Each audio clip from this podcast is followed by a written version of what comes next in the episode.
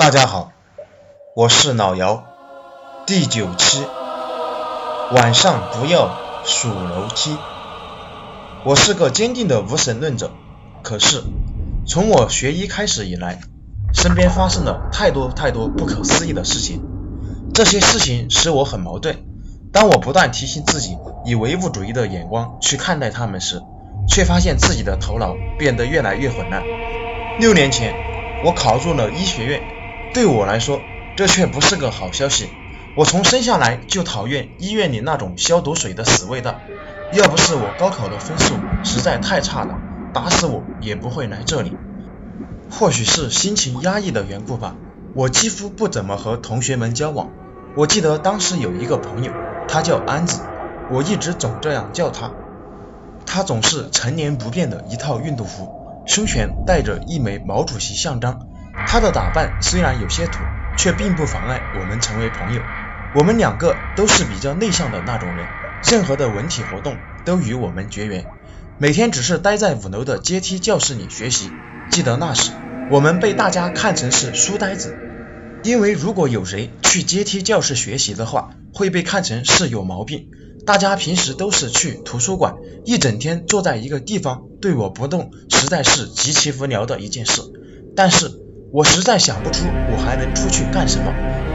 我在大多数时间都是扬着脑袋看天棚上的灯管被风吹得荡来荡去。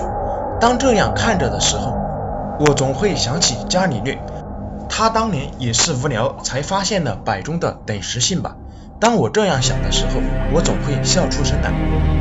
我总想弄明白安子是怎样可以那样专心的学习。阶梯教室的窗外是一片树丛，那上面有很多的鸟在叫，他居然可以不看一眼。这个家伙真是个书呆子。我坐在他后面，看着他的背影想，但我并不是想说安子是个完美的人，他有个怪癖。就是上楼时总要数每一层的台阶，一级级的数，从不落下一级。如果他不小心数错了，或者是忘记了数哪里，他会原路折回去，从头开始再来一次。现在看来，安子那时是得了强迫症，但是当时的我对他这种想法感到非常厌烦。无论怎样，这样做实在是太无聊了。到今天为止。我还能够清楚地回忆起那天晚上发生的事情，那个可怕的晚上所发生的每一件事。我和安子走在去往阶梯教室的黑乎乎的楼梯上，他像往常一样数着台阶。在今天，我倒是没那么恼火，毕竟在伸手不见五指的黑夜里，有一个人帮你数楼梯，你会感到省不少力。于是，我的心里也应和着他嘴里数的数字：四、五。安子的每一步都迈得很慢，我便只好慢慢的陪着他。九、十、十一，奇怪，安子突然说：“什么奇怪？”我问。志刚，你不记得我们平时上楼时这一层是多少楼梯阶吗？哦，这个十二级吧，大概，我不能确定。我想起我在白天上楼时总是那一步三级，好像可以迈四次。你不是经常数吗？还问我说，是呀，应该是十二级的，但是我今天只只数到十一，那一定是数错了，别管它了。不行，楼梯不会无端的少一级的，你陪我回去，从底下再数上来。我当时很恼火，真想给他一嘴巴，但我没有。这么黑的楼梯上没有一个人影，出于对朋友的责任，我便跟在安子后面走了回去。九。十、十一。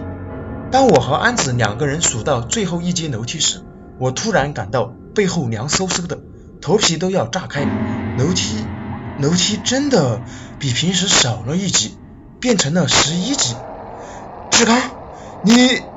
没等安子的话说完，我就猜到他又要叫我回去，从头开始数楼梯。黑暗中看不见安子的表情。我却突然想起了解剖室里的尸体，不，不行，我不去，要去你自己去。我感觉自己的腿已经开始在抽筋了，我也不清楚自己当时为什么会那样的害怕，只感觉到一股巨大的恐惧占满了我的内心。别指望我会再和你去数这该死的楼梯。我抛下安子，飞也似的跑下楼，在寝室的床上，我大口大口的喘着气。我发现我根本不能安静躺下或者坐下来，我便蹦跶起来，在地上来回的踱步。同寝室的人都没有回来，于是我打开了所有的灯。似乎过了一个世纪，终于有人回来了。于是我便立刻拉上他们，打着手电筒去阶梯教室找安子。我们找遍了所有可以寻找的地方，也没有找到安子。其后的校方人员和警察也没有找到他。安子失踪了。安子失踪的三年后，医学院开始扩建。当巨大的挖土机推到所有阶梯教室的那座楼时，在四楼阶梯的废墟中，人们发现了一堆白骨。白骨中间有一个毛主席像章。我知道那是安子，因为我听说如果有一个人在上楼梯的时候发现楼梯少了一级的话他就会去代替那一级楼梯直到现在我依然不敢数楼梯。